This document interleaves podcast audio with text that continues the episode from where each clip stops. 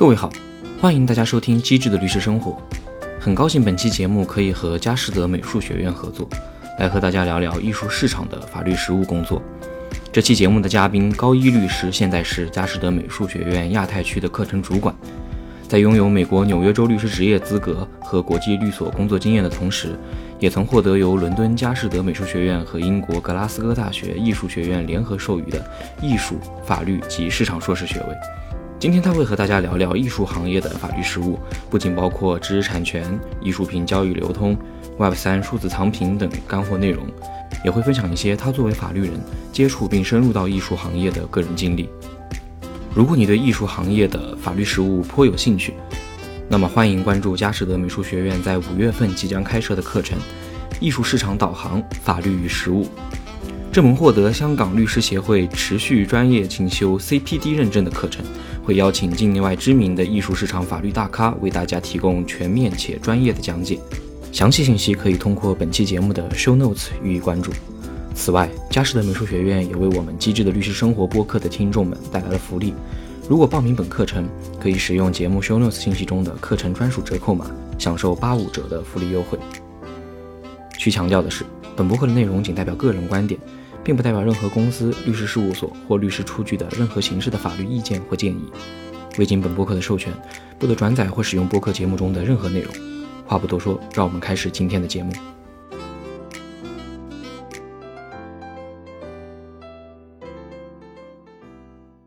哎，那高玉律师，你也获得了纽约州的 bar，然后也在香港的 KE，其实做了很多年的律师业务，就很好奇是怎样的规划和契机。让您走进了这种艺术行业呢？包括现在在佳士得从事美术学院的这种课程工作。那么我当时呢，也是在做了五六年这个美国上市之后呢，觉得自己需要一个 break，然后呢，我就去欧洲旅游。然后呢，我在那边旅游的时候呢，大概待了半年吧，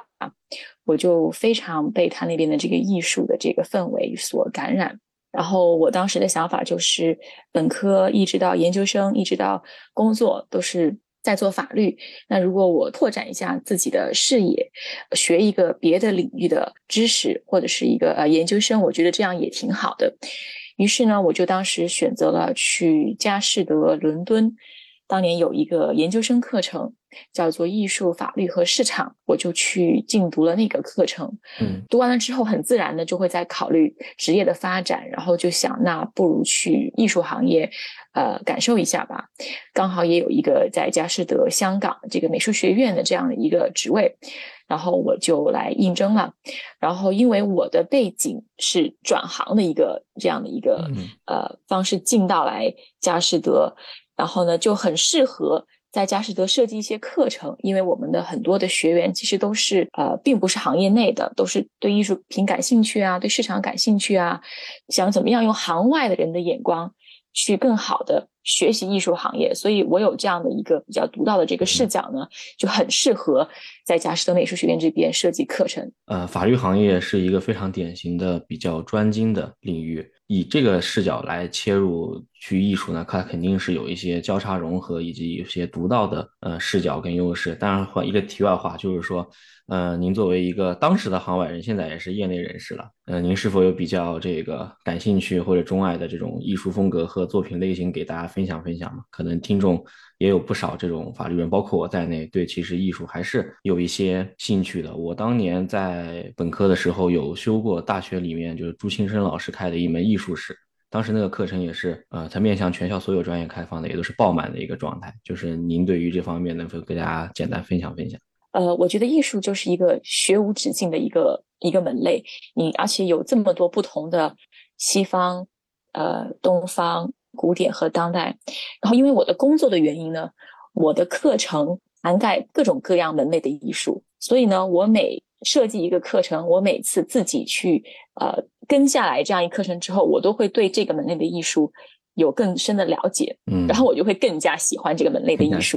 比如说，我们最近在讲这个清代的这个清清朝的艺术，讲到呃乾隆皇帝时期的那些瓷器啊等等。学着学着，我又觉得哇，这个时期的这个艺术真的是太棒了。如果下周下周我们会有一个东南亚的这个当代艺术，然后也会请到一个专家来讲。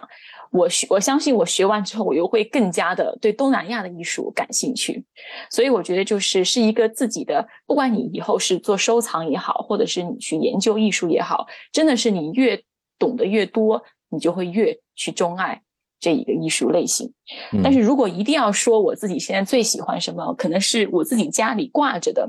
呃。是日本的浮世绘，嗯，那么这个是日本的特有的这个木板印刷的这个版画作品，它其中有一个最有代表性的，相信大家其实都知道，包括在我们那个手机里面都有一个 emoji，就是那个浪，嗯，蓝色的那个浪，葛饰北斋的一个创作，其实那是一个浮世绘版画的一个创作，嗯，但是呢，他现在就是说已成为一个就是亚洲艺术，甚至是全球艺术当中最 iconic、最具有。大家一想到艺术，很多人都会想到那个浪，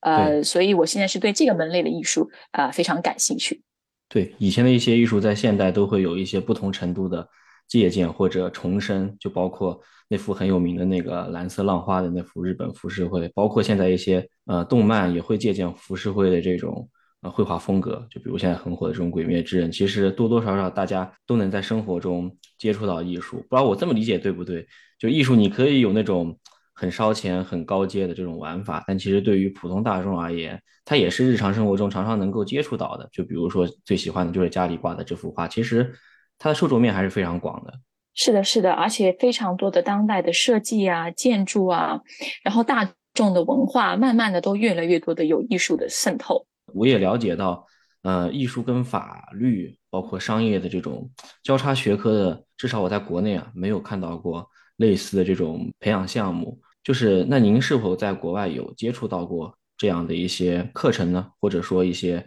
呃学习的机会，能否展开聊聊这些过程当中的经历？那我就拿我自己本身在佳士得美术学院伦敦分校读的这个艺术法律和商业的这个硕士啊来来谈吧。呃，那么当时这个课程呢是一年加上三个月的这个在佳士得的实习。那么这个课程呢是一个干货非常满的一个课程。然后当时我也记得。呃，每天都是爆满的这个讲座。那么我们是分成三个板块，一个是艺术史，然后一个是法律，然后一个是市场相关的这个学习。呃，那么在学习艺术史的时候呢，那就是主要是以西方为主了，然后又从古典一直到现代，一直到近代。然后呢，呃，支持这个艺术史学习的话呢，就会有很多画廊啊、美术馆啊的这样一个参观。那么法律这个板块呢，呃，我们也是有一个专门的呃法律方面的一个律师，然后也是他是在美国读的 JD，然后呢，他也是对艺术非常感兴趣，他就慢慢的就是把自己的兴趣和他自己的。呃，实物呢融合在一起，然后就成为了我们这个法律板块的这个导师，然后他就全方位的把这个整个这个艺术产业相关的法律，从知识产权，呃，到呃合同，到呃就是艺术品的这个真伪设计的这些法律的这些纠纷，一直到呃包括艺术品的这个流通、进出口、文物进出口这上面的，还有国际公约等等。全部都涵盖在内，给我们呃做了一个法律的这方面的模块，嗯，然后商业的话，就是你是就是更加关注市场的这个模块呢，就是会讲解整个这个艺术市场的这个生态系统，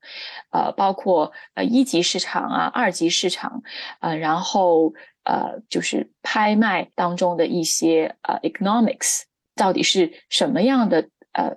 因素会影响艺术品的价值，然后还有整个产业的这个价值的这个创造的这个链、这个体系是怎么样的，在这个商业市场这个板块讲到的。所以呢，呃，是一个非常的全面的一个了解艺术市场的一个。课程，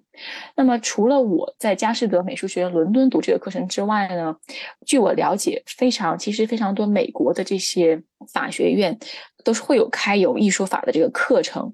然后呃，美国的这些一些院校的这个呃艺术史的这个学院的话呢的课程呢，有时候也会涉及一些法律相关的呃讲座，这种以行业导向的这种学习。呃，我觉得还是非常非常有帮助的，就是包括我在律师工作的这几年过程当中，其实对于律师而言非常重要的，不亚于法律功底本身，就是对这个行业的了解程度。特别是有一些新的客户或者新的项目来的时候，真的是需要你快速在一周之内，呃，去快速了解这个行业。当然，不单单是法律啊，就比如刚刚您提到的这种，包括艺术交易市场的这个上中下游的产业链，包括这种经济的这种价格的这种呃基本的情况，一级市场、二级市场，这其实都是法律和艺术角度而言都需要的。以行业为导向的这种学习，我我觉得还是非常有必要的。对，确实说的是这样，让我也想到当年我在做呃上市律师的时候，写招股说明书的时候，也是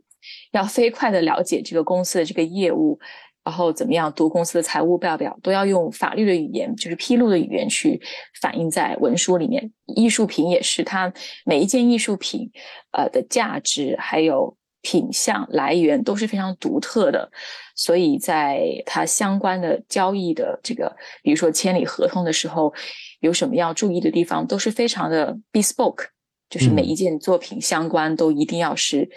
对这件作品的了解，有时还要涉及到对买卖双方的这个了解。我也很好奇，就那除除了学习这种课程之外，那你有借着这个读书过程当中去，比如说在欧洲参加一些？啊，艺术品活动啊，或者参访啊，或者有没有机会就直接，嗯，在欧洲能够与一些艺术家或收藏家们交流交流，这里我觉得也挺有趣的。呃，有非常多这样的机会，呃，特别是在伦敦，它就是一个当代艺术云集，然后这个艺术氛围很浓郁的一个城市。每周基本上都会有一些画廊开幕，那画廊开幕的时候呢，就会有很多艺术家、藏家都会在。那如果是就是去的勤的人的话，就时不时的，就是可以会跟这些人有所这样的交流，这就体现了就是当代艺术它是一个很。很就是体验，就是 experience based 一个门类。很多人在收集当代艺术的时候，同时他享受的不单单是这个这件作品挂在家里好看，或者是潜在的投资价值。他有时候收集的是通过这买这件艺术品而能够跟画廊、跟艺术家、跟其他藏家这样交流的机会。粗暴一点理解就是说，可以进入他们的一些圈子，从而有更多的这种交流跟跟沟通。对，可以这样理解。那如果你真的是非常喜欢，那你就会自然而然会享受跟他们的呃探讨艺术。那如果你是纯属投资，你进入他们这样一个圈子，你也是可以获得很多很多的这个呃内幕消息吧，insider information。那也是有助于你就是呃更好的就是嗯找找对艺术品吧。这个艺术行业其实是一个呃可以说是。Insider trading 就确实是很多人呃都是靠他有这种所谓的这个 insider information 而去能够很精准的去把握到这个市场的这个这个动向，而知道买什么这个艺术品的。呃，所以这是非常一个独特的一个一个行业，所以跟藏家和艺术家的交流真的是非常重要。艺术品是一个典型的非标品嘛。所以，就其实是还是受众对它认可的价值会反映到价格上，就让我想到这个。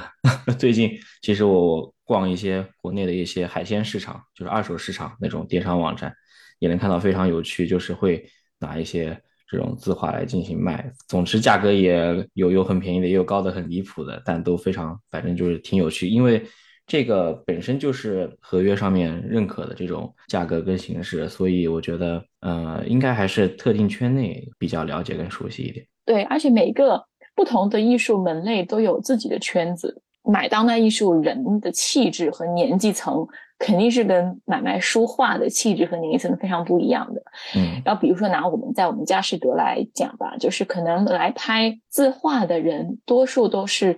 本身自己就是行家。他可能就是买卖字画的一些画廊或者是经纪人，但是呢，如果是来买我们当代艺术的，往往就是一些很年轻的，就是收藏家。比如说，你对中国的字画，你必须得是有一定的这个专业知识的，要不然你也很难分辨真还是伪，好和不好。但是当代的艺术作品，就是可能很年轻的艺术家去年才画出来作品，这方面的这个进入门槛其实就稍微会低一点。吸引的投资人也好，藏家也好，也是会跟字画那边是是不一样的。那这些年来，其实我们也会越来越看到，就是艺术圈的一种破圈的形式。呃，我可能我破圈这个词，呃严重了或者夸张了，但确实能够看到越来越多的艺术家和一些潮牌进行联名，非常多。呃，包括一些就比如走进大众的一些日本的一些创作家，可能也都非常的呃越来越被大家所广为人知。呃，因为借助各种的这种信息渠道，我们播客也好，或者这种短视频或者长视频，就是在这些艺术创作的过程当中，在不同的情况下，根据您的观察。这种艺术创作背后的知识产权，它是如何布局它的知识产权，或者说去维护呃它在这个作品发行过程当中的这些权利的基础呢？嗯，对，我觉得这个问题问的非常非常好。你刚刚说的这个艺术家破圈出圈，我觉得非常的精准。其实我们也是这么说的，因为确实现在就是一个 IP 为王的一个时代。说到底，谁有好的作品，谁有好的这个，而且是一个很视觉的时代，对，而且是数字视觉的时代，真的是谁能够有在手机上屏幕上看起来 eye catching 的这些样的这些，呃。设计也好，艺术创作也好，谁就是呃很有这个经济的这个话语权。就举个例子啊，就像您刚刚提到日本的一些艺术家，比如说草间弥生、村上隆，嗯嗯，然后还有这个美国的这个 COS，这些艺术家他们都有跟品牌合作。想问，到底是？商业化造就了他们的名气，还是因为他们自己带火了商业品牌呢？就是说，对于艺术家来说，这种品牌的合作，呃，是非常有利于给艺术家带来曝光率的。嗯，那么现在很多时候，艺术品的价值往往就是来源于这种曝光率。说白了，佳士得很多时候的工作，在拍卖之前的工作就是 marketing，就是为这些。最贵的、最呃亮点的拍品去提升曝光率，嗯嗯，但也有可能会被视为太 commercial。你作为一个艺术家哈，你的东西就是在 Uniqlo 呃 Uniqlo 上的衣服上面呃出现嘛？那那你的东西是不是并不是真正的这个 fine art，而并就是并不是那种可以进入美术馆殿堂级的这种美术？这个是一个可能十年前吧，大家还会考虑的问题，但是。过去这十年以来，就是说，事实证明，就是说，艺术和商业之间的这个区分的这个界限已经越来越的这个模糊了。嗯，呃，现在街头艺术也可以登上美术馆，街头艺术也是可以在拍卖行去拍卖的。那么，所以就是说，如果你是一个艺术家，你你有创造了好的这个呃艺术的这个。这个视觉的这个作品，你要是能够善于利用自己这个创作的权利，其实是对当下的年轻艺术家需要好好思考、需要好好布局的。所以，其相关的这个法律能够保护自己权利的，可以给自己带来这个经济效益的这个呃相关的这些知识，也是非常有必要了解的。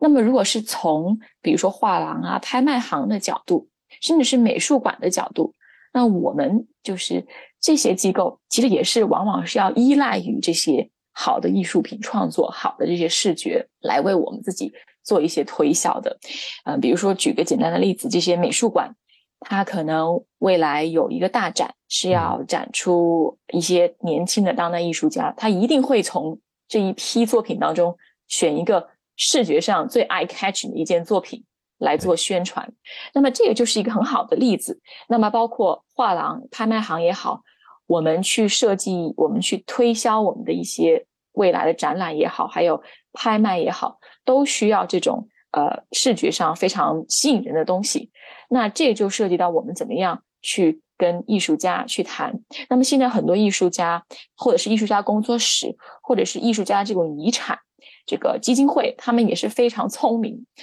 对，也很很知道，很自觉哦。原来我的这个 IP 是那么的有这个经济效益的，有价值。他们也会要求 approval 啊，会有一些 licensing 的一些要求。所以这都是我们在我们佳士得每天工作当中都会要涉及的一些知识产权相关的一些问题。我为了这个录这期播客，我还是之前小小做了一些功课，看了几场佳士得的这种拍卖的现场视频的。嗯，能看到其实。呃，佳士得其实区别于其他啊没那么专业的拍卖机构而言，它其实会为每一件藏品拍摄比较精美的这个短视频或者 VCR，在开头的时候，嗯，呃，给给现场的藏家们来进行展示。这可能就是刚刚所考虑到这种视觉上的一些啊冲击，它肯定是要比呃文字来得快很多的。在我们拍卖的那一个季节，就是这一个，比如说我们春拍和秋拍。一般来说都能够从艺术家那里取得一个这个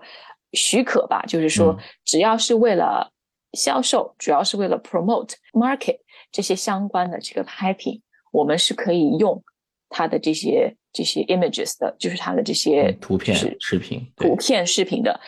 但是拍完以后呢，呃，这个权利就没有了。所以如果再想用的话呢，又要去寻求他们的许可。所以这个是我们的法务部每天都要处理的事情。嗯，还是一个许可 license 的一个一个核心的一个工作。不知道您最近有没有呃下载过的短视频或其他一些平台？有很还是有非常多数量的，甚至百万粉级别的这种博主，也是比较知名的小有名气的艺术家吧？他会。把自己的作画过程以比较这种配配上比较比较时髦的 BGM 啊来进行这种泼墨呀或者其他一些创作的过程当中，其实能看到对大众而言，它的这个效果也都也都非常好，然后对他本人的这种作品也能得到非常好的宣传。当然也是给我们这个视觉行业工作者的这个工作日益增加负担，真的是这个样子的。我记得就是刚刚进佳士得五年前吧，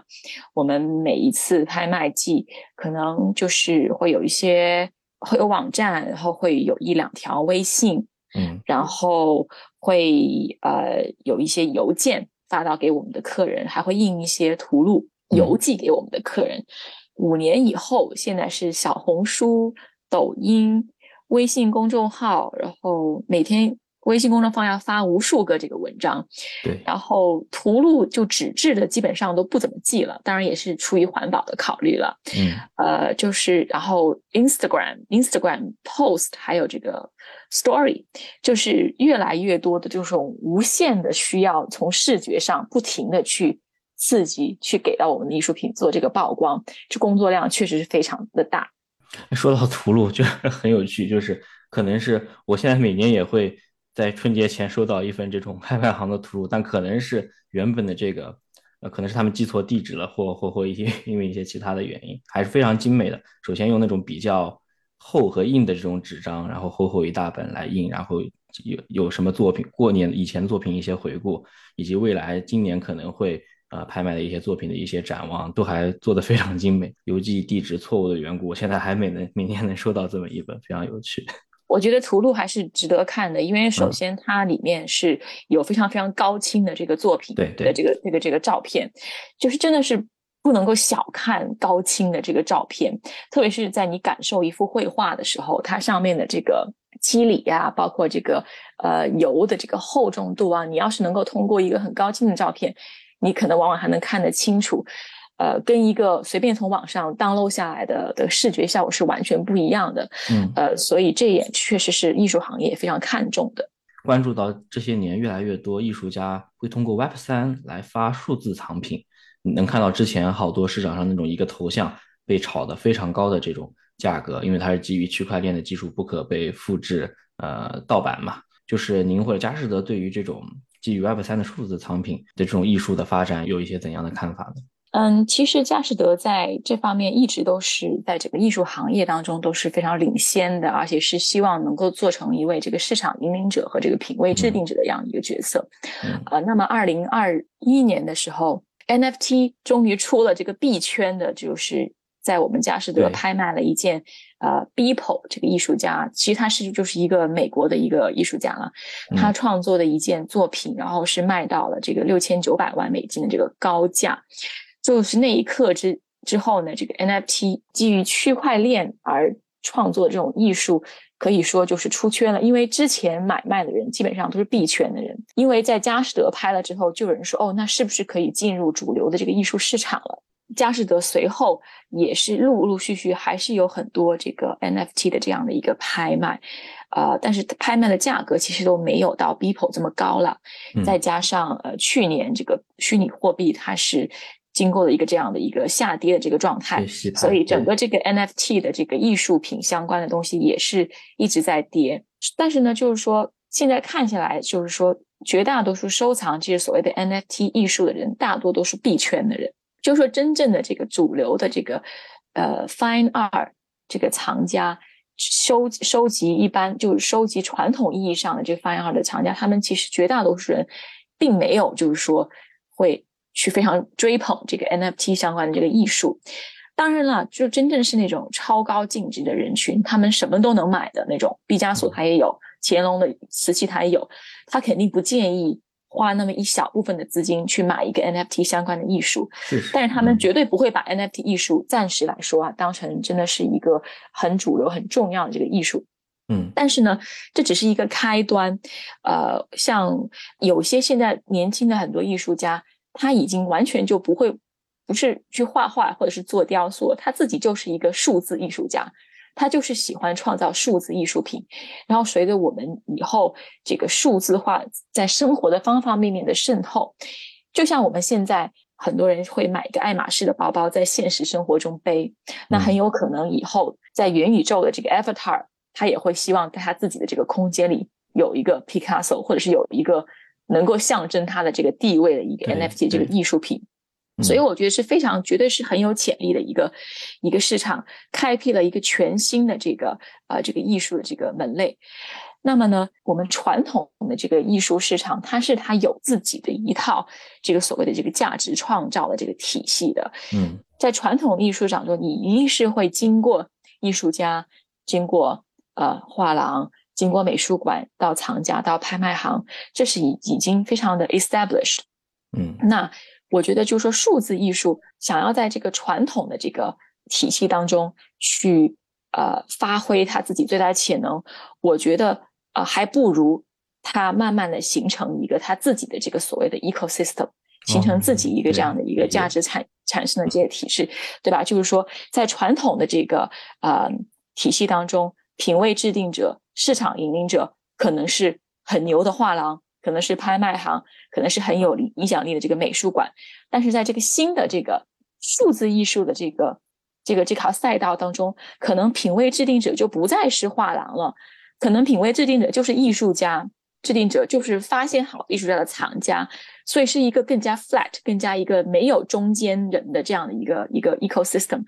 那在这样的一个赛道当中，肯定还会有吸引这个门类的。呃，喜欢这个门类的这个藏家和艺术家去生存，我觉得这两个赛道是，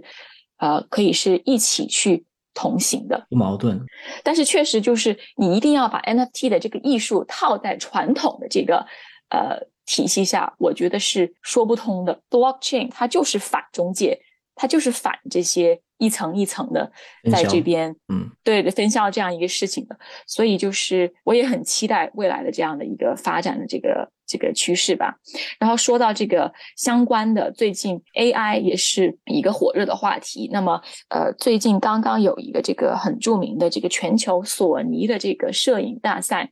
其中呃有一件作品呢，它就呃获奖了。然后获奖之后呢，这个艺术家是一个德国艺术家，摄影艺术家，他突然间跑出来说，其实我教的这件作品是一个 AI 生成的一个。作品对，并不是我自己创造的。然后整个这个摄影行业，整个摄影艺术的这个界，就是觉得很很被误导的这种感觉。你告诉我们这是一个啊艺术家，但是借用了 AI 这样这些新的这些呃科技来创造作品，然后我们才会给到你这个一个奖励。但是我给你奖励之后，你却突然间跟我说，其实根本都不是你借助 AI，你完全就是用 AI 去创作的。那就是他们会觉得，那完全跟其他的摄影作品都是呃摄影艺术家自己创作的，完是背道而驰的。所以这也是引起了一个激烈的这样一个一个一个 debate 吧。但是我觉得像这样的事情，在艺术行业里，过去一百年来经常发生。很多艺术家他就做一件事情，他就是为了去 shock。他就去为了去引引发这个探讨，从而可能可以使这个什么是艺术，什么是一个摄影艺术，会有更新的这个理解吧。呃，反正这相关的东西也是全球的这个艺术界都很很关注的。A I G C 的话题最近真的全球范围内都讨论的非常热。我之前播客其实也跟朋友聊过一期，呃，所以就现在还是一个在法律上都没有定论的一个状态。AI 生成的作品，它的这个版权的归属，呃，因为有这里面还得细分很多不同的类型啊，就比如说纯 AI 生成的这种，那可能会好理解一点。很多的这种情况就是说，AI 生成了一个作品，然后我人也参与其中了，比如说我有一些比较有创造力的这种提示词 prompt，或者说它生成过后，我又通过我的这个艺术天赋和理解去进行了一些修正，就包括在国外获奖的那幅《天堂歌剧院》，用 Mid Journey 生成过后，它又进行了一些其他的修图跟跟处理。当然它是获奖了，但其实背后的版权，呃，其实美国全球都有这种承认版权与不承认版权的案子，它可能最后呃还是非常值得关注的。AI 这个东西，我觉得现在如果说真的推到极端的话，那可能未来就没版权。我我一些朋友在这个行行业里创业的，包括做 AI 编曲的啊，包括做这个 AI 这种生成图片的，我觉得他们都 AI 的水平能能比较高，比较高。然后，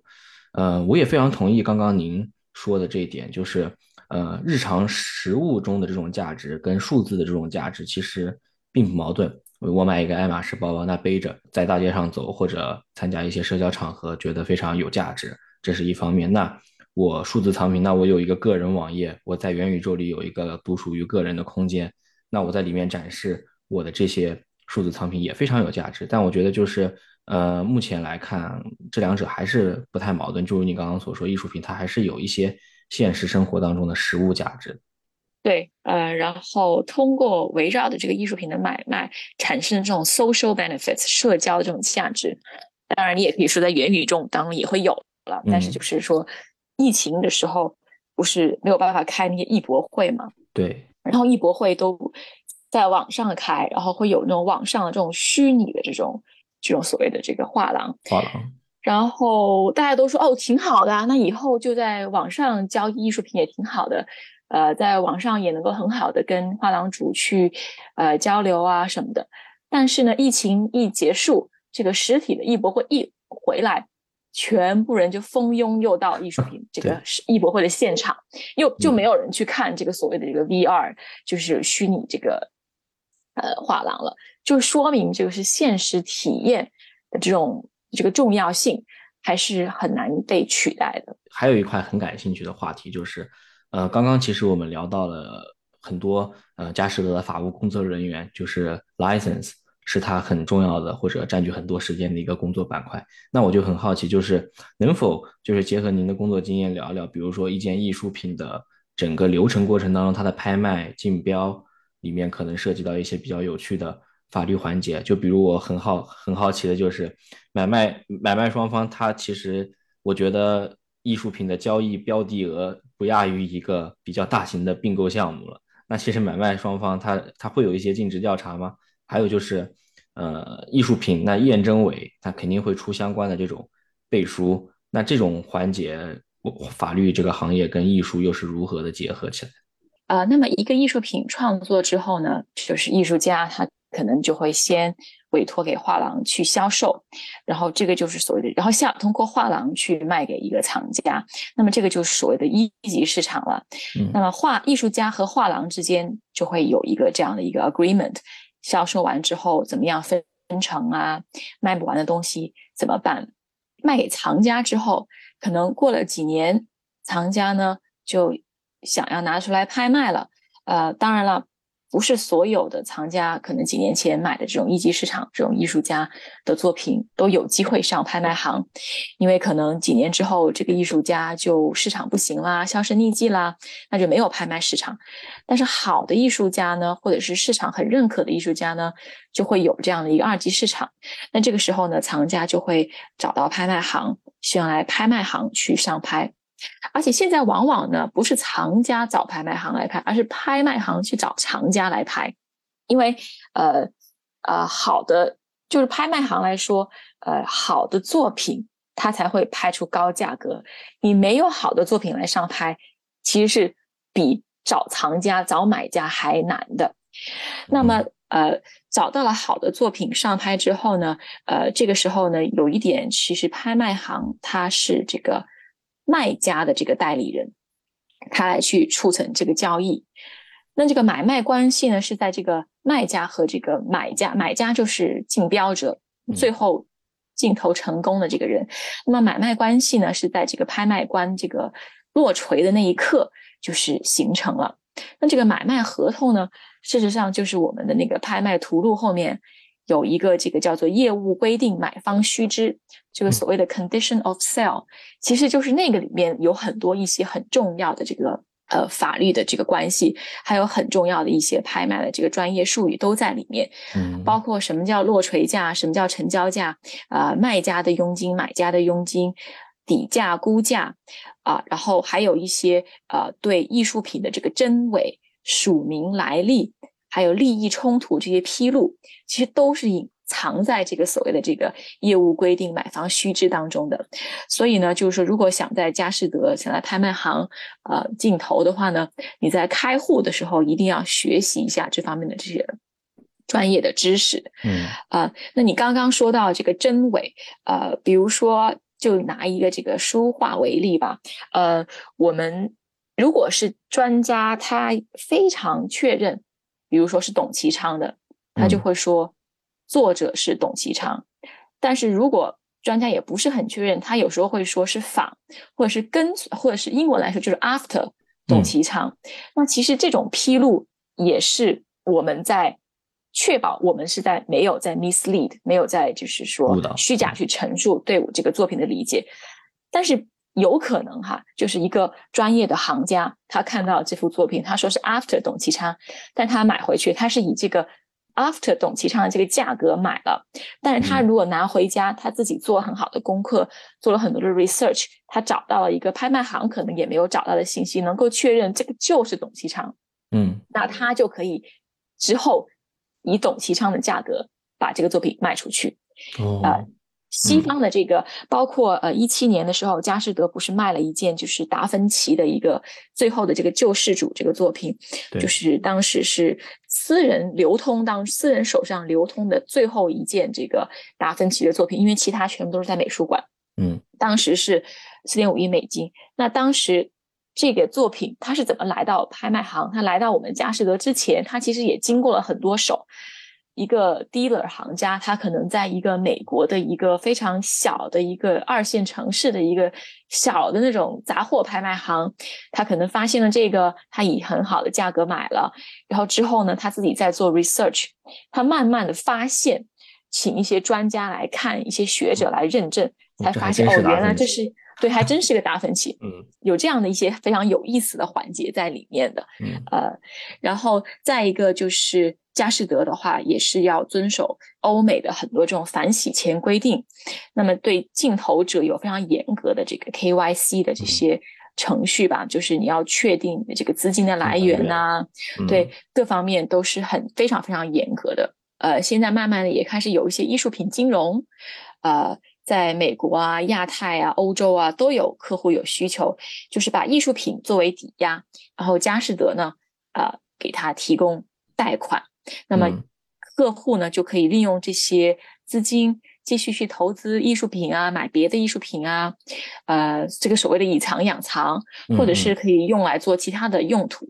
那么，在这个贷款期间呢，佳士得可以，因为他把抵这个艺术品，他是抵押给佳士得了，那佳士得可以协助，就是说，哦，那我就给你这一波艺术品做一些展览吧，拿到美术馆去展一展啊，或者是在拍卖期间做一个这个。对附带服务，那通过这些展览，事实上你又是在给这些艺术品增值，对吧？我刚刚之前有讲到，这个所谓的曝光率、销售 （marketing） 是对艺术品的价值是非常有影响的。如果你有一幅呃，如果一个艺术家你有他的十件作品一直藏在你的家里，可能永远都不会有人认识到它的价值。但是如果你把它展出来，能把它放到一个很好的美术馆，让大家看。让学者去研究，哎，它的价值就就存在了。嗯，就每次有这样的曝光率的时候，他的这个当然，除非他作品很差被人鄙视，但如果他的作品是好的，然后又有曝光率的时候呢，是非常有利于这个增值的。增值。那对，在这个期间，可能做了一些这种增值服务之后，两年之后，可能佳士得就可以帮你拍卖，拍卖了之后。呃，肯定是要比两年前你这一波艺术品的这个本身的那个两年前的价值肯定要高了嘛。拍卖之后成交的这些金额，你可以拿来还嘉实的贷款，然后你自己还有就是多下来非常多，对，多下来非常多。所以这是是一个非常独特的这个艺术金融的一个一个领域。那佳士得啊、苏富比这样的拍卖行可以提供的服务，就是比一般的你可以去银行贷款了，当然，但是银行就不可能帮你安排这么多艺术品的展览嘛。对，是的，是的，对，所以这也是拍卖行的优势。嗯。对优势，然后我们可以贷款一百万到一点五亿美金之间了，然后一般都是艺术品抵押价值的百分之四十到六十，嗯，所以这也是也是要看你的这个藏品很 bespoke 不同的这个情况，然后相关的一一系列这个法律这些法律和商业条款的这个谈判。然后还涉及到一点的，就是这个进出口文物进出口啊，艺术品进出口这些管制啊，还有这种濒临灭种、濒临灭绝这种野生动植物。海关会查，我之前项目上遇到过。比如说，呃，现在有些爱马仕包包都是那种很昂贵的这些鳄鱼皮做的，那可能就。你这个包包现在在哪儿，你就必须得在哪儿卖了，你就不能够从包包在巴黎，我带到香港来卖吧，那就不行。不行，对，可能现在你得有一个这样的一个包，你拿来香港卖，可能你可以卖出更高的价钱，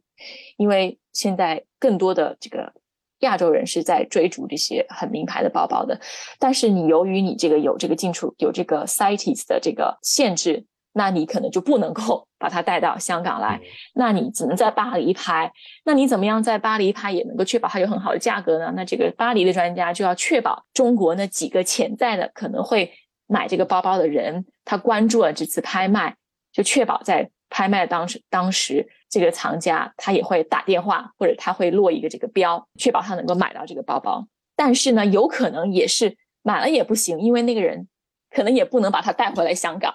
对，所以这些都是很多地方都会有可能会要卡壳的，在啊我们的交易当中。然后它管的越是多呢，有时候好像就越能凸显这个物品的价值，因为可能之后就越来越不生产了，或者很难流通了，反而价格还还会高起来，真的非常有意思。我刚刚听完过后，我我整个人对 对对这个行业的整个链条都都都。燃起了 燃起了兴趣，因为我觉得，对，因为很多我我我在做商事律师过程当中的很多细节，嗯，都能在这个艺术品交易中找到一些相关的印证。金融衍生品这个例子，就跟我项目中遇到过的这种空手套白狼的这种并购很类似。那就是说，跟银行签订的协议其实是说，如果我在这个并购的竞标过程当中成功收购了，然后银行你提供给我贷款。那抵押就是我收购过来这个公司的这个实体，这个就和艺术品交易非常像，我觉得对。然后此外就是我也能感受到一些出口管制，呃，一些这种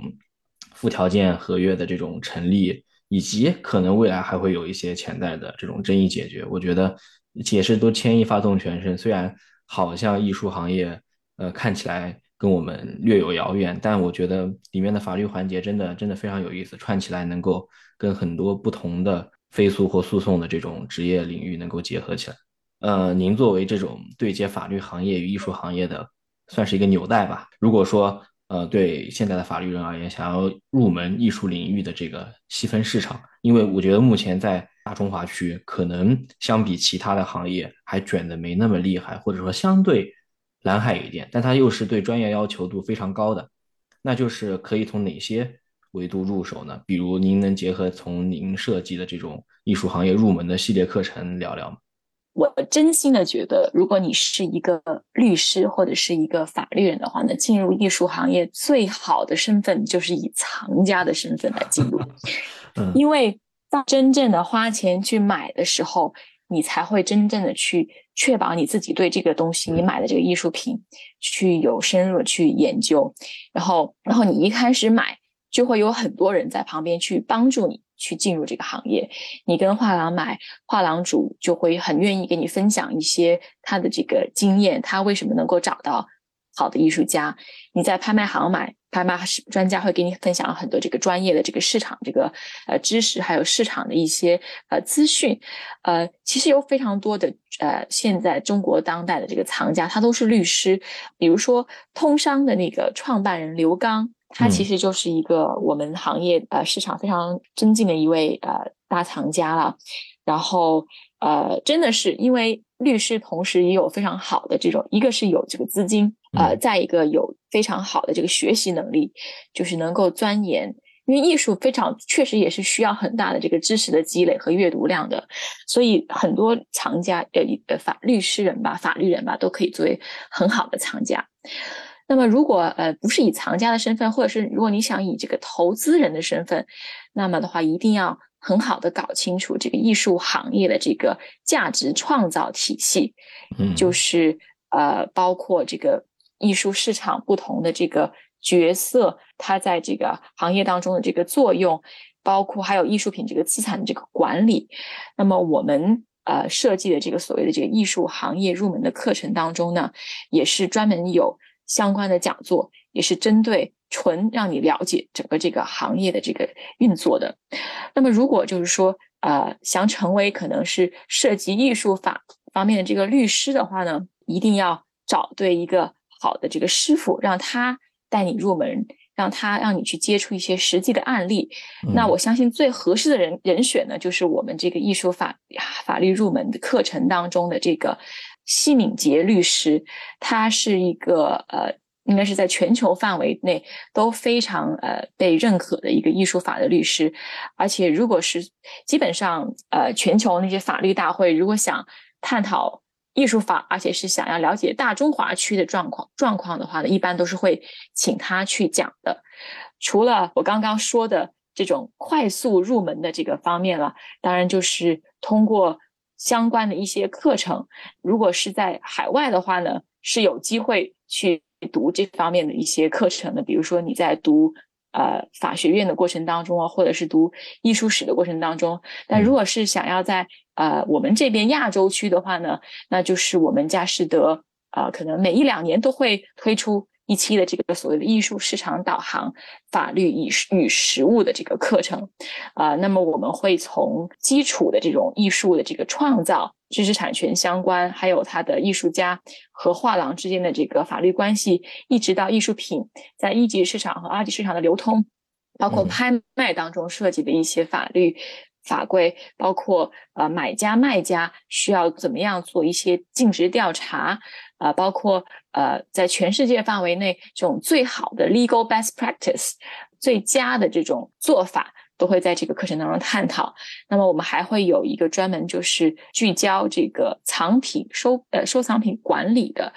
就像我刚刚说的，收藏的这些艺术品，你可以就放在家里藏着，但你也可以把它激活。把它拿去借展呐，把它拿去做这种呃抵押，然后贷款呐，然后再加上以后的传承、遗产的这个规划、税收的这个呃规划，或者甚至是慈善一系列的这些，我们都会在我们这个呃法律实务这个课程当中去去探讨。那么非常幸运的就是给我们讲课的这位西律师呢，是一个整个艺术产业链从 IP 一直到呃税。他都触及的一个律师，所以呢，就是说跟着他一起把这个课程学下来呢，是一个比较好的、快速的，能够大概掌握一些基础知识的一个不错的一个选择。那除了中文类的授课，本次是不是还会有一些呃中英双语，或者有一些从国外视角的一些呃行业介绍，会在课程里面有所展现？对的，因为艺术品这个行业事实上是非常非常国际化的。嗯，就像毕加索，他是一个西班牙的艺术家，但是啊，现在在全世界的美术馆都能看到。然后我们每次在伦敦拍一幅毕加索，一定也会有来自亚洲的藏家去竞标。嗯，所以的话，如果是我们这个课程当中不仅仅有西律师带来的这个大中华区的这个法律实务，我们还请了啊来自阿姆斯特丹的一位。艺术法的这个律师，他会给我们呃做其中的几个讲座。那他自己本身呢，呃也是开过画廊，而且他是在呃香港开过画廊，管理过画廊的。但是他后来呢，还是做回了艺术法律上这方面的这个律师。那么在欧洲呢，呃，因为他的这个艺术市场其实是。发展的更早、更成熟，呃，因为在中国是过去这二三十年才腾飞的，而欧洲一直都是这种老钱，所以那边的藏家什么类型的藏品他都收藏过，然后他们的这些借展啊、藏品这个管理的这些所谓的 practice 啊，也是更加的这个先进，所以它会带来欧洲的。呃，全国际的这个视野，还有欧洲那边的一些呃做法，相信呢能够呃让我们给到我们这边的呃学习者，不管是藏家也好，或者是艺术行业的这个从业者也好，都能够得到很好的这个呃启发。呃，如果是英文的讲座的话呢，就会有普通话的翻译；然后西律师的是用普通话来讲，它就会有英文的这个翻译。所以就是就适合国际全球的想加深对艺术行业了解的这个呃听众和呃学员。对于当下大中华区或者国际上的艺术市场法律实务会抱有怎样的期待呢？可能是一个比较宏观的问题。呃，从您的视角简单聊聊艺术与法律结合的这一块领域，就是您想通过呃佳士得美术学院的这样的课程，给艺术市场还是说给法律实务市场带来哪些不一样的东西？嗯，刚刚我也有提到，中国的这个艺术市场在过去的二三十年来，就是发展的非常的迅速。那么，中国现在已经是全球第二大的这个艺术市场了。呃，那么整个行业其实都是在非常健康、非常稳定的这个蓬勃的发展当中的。随着这个行业的壮大。其实相关的这些配套法律啊、专业啊，都会都会越来越的这个成熟，确实也是在成熟当中。那比如说藏家也好、画廊也好、拍卖行、投资机构、艺术经纪人和顾问一样都好，他们都迫切的，确实是需要更多的这个专业知识、更多的这个国际视角，不管是从这个商业业务的角度，还是法律的角度了。所以就是说，一定是在发展当中，但是呢，我觉得这个全球范围内都是是随着这个市场是在追逐这个市场的，那么再加上这个艺术市场的这个越来越去全球化、多元化，甚至这个高科技化。就是说，从这个法律合规上啊，获得这个必要的保护，对于藏家和从业者来说，从这个长远的这种规划来说，呃，都是非常注需要注意的地方吧。比如说，你现在开设一个画廊，是不是就已经？呃，要开始把这个所谓的这些能够跟反洗钱这种 compliance 合规的合规啊这些东西啊，都已经需要考虑进去了。呃，然后如果你现在开始构建你自己的收藏，那是不是也应该？想一想，我我不是买一件两件，我要是买几百件，我应该怎么样去更好的把这个藏品，法律和这个税收的这个角度上都可以更好的构建起来，就方便以后的传承啊，方便以后的这个借展啊，方便以后的做这个金融贷款，所以就是提早的有这方面的这个规划，嗯，然后。让法律把自己给武装起来，给自己更更好的赋能，都是非常呃有需要的。给我的感触啊，其实就二三十年中国经济的腾飞，导致了其实很多事情它行业走的是要比法律要快很多的。嗯，那其实法律相关的配套跟高质量的服务，往往它目前来看是有一定的滞后性。就比如说我之前也了解到过，可能呃在二零。一几年的时候，其实国内艺术圈的一个很常见的生态，就是就拉微信群，然后微信群里这个 竞拍举手，就这样非常简陋的这种私域的这种线上拍卖非常多，很有趣。呃，但其实如果你真的说藏品的质量真的提高了，价格上去了，那你该验证的、该竞调的、该税收的、该合规的很多事情，它都得相伴而来。它不是那么简单的，就包括之后可能的一些争议解决，它不是就那么简单的，就是微信群里，呃，大家举举手、拍拍卖、微信转转账就可以解决的了。所以我觉得在这一块呢，就是佳士得作为呃行业的这种相当于领导者吧，对于行业标准的建立和整体行业 best practice 的推广。我觉得还是很有价值。确实是的，就像你刚刚说，在网上姐夫拍这种便宜的东西，真的是无所谓了。但是如果是一个一件毕加索，那为什么毕加索通常都会在佳士得和苏富比这样的大拍行去拍呢？因为只有大的拍行，它才有这样的资金和这样的实力和这样的资源，来去促成一件这样的作品的一个交易。因为不是随便一个人拿拿一个毕加索。就是能够拿来卖的，我们要做背后做非常多的这个 research，确保它的来源，确保它的是它是真品。然后呢，我们也要相对应的给潜在的这个。这个镜头者提供一系列的这个咨询，一系列的这种呃艺术方面的这个建议。当艺术到了这个艺术市场高端的时候，这个法律这个重要性就更加这个被被凸显出来。呃，我们也是非常高兴能够请到呃像西律师，还有这个荷兰的这位律师，这种有实战经验的这个艺术法律律师，给我们进行打造这样一个课程。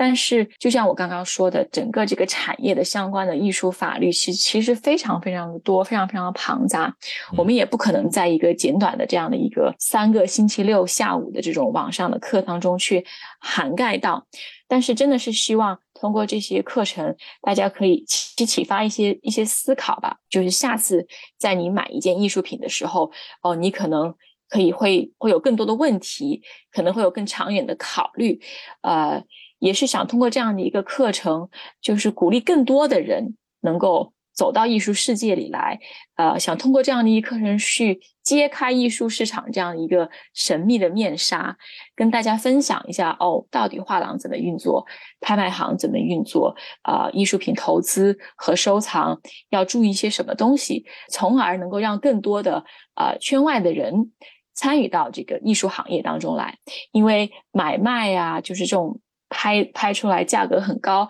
这其实是艺术行业、艺术市场当中非常小的一个很小很小的一部分。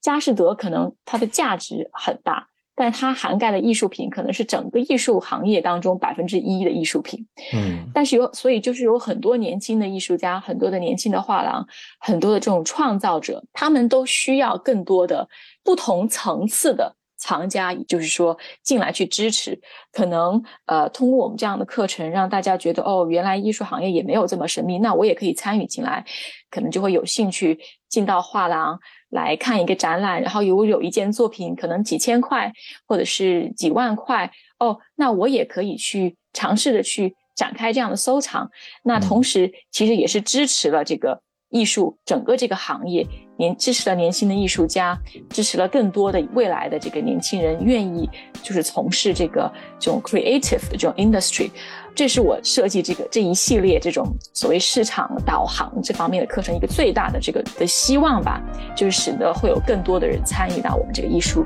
世界当中来。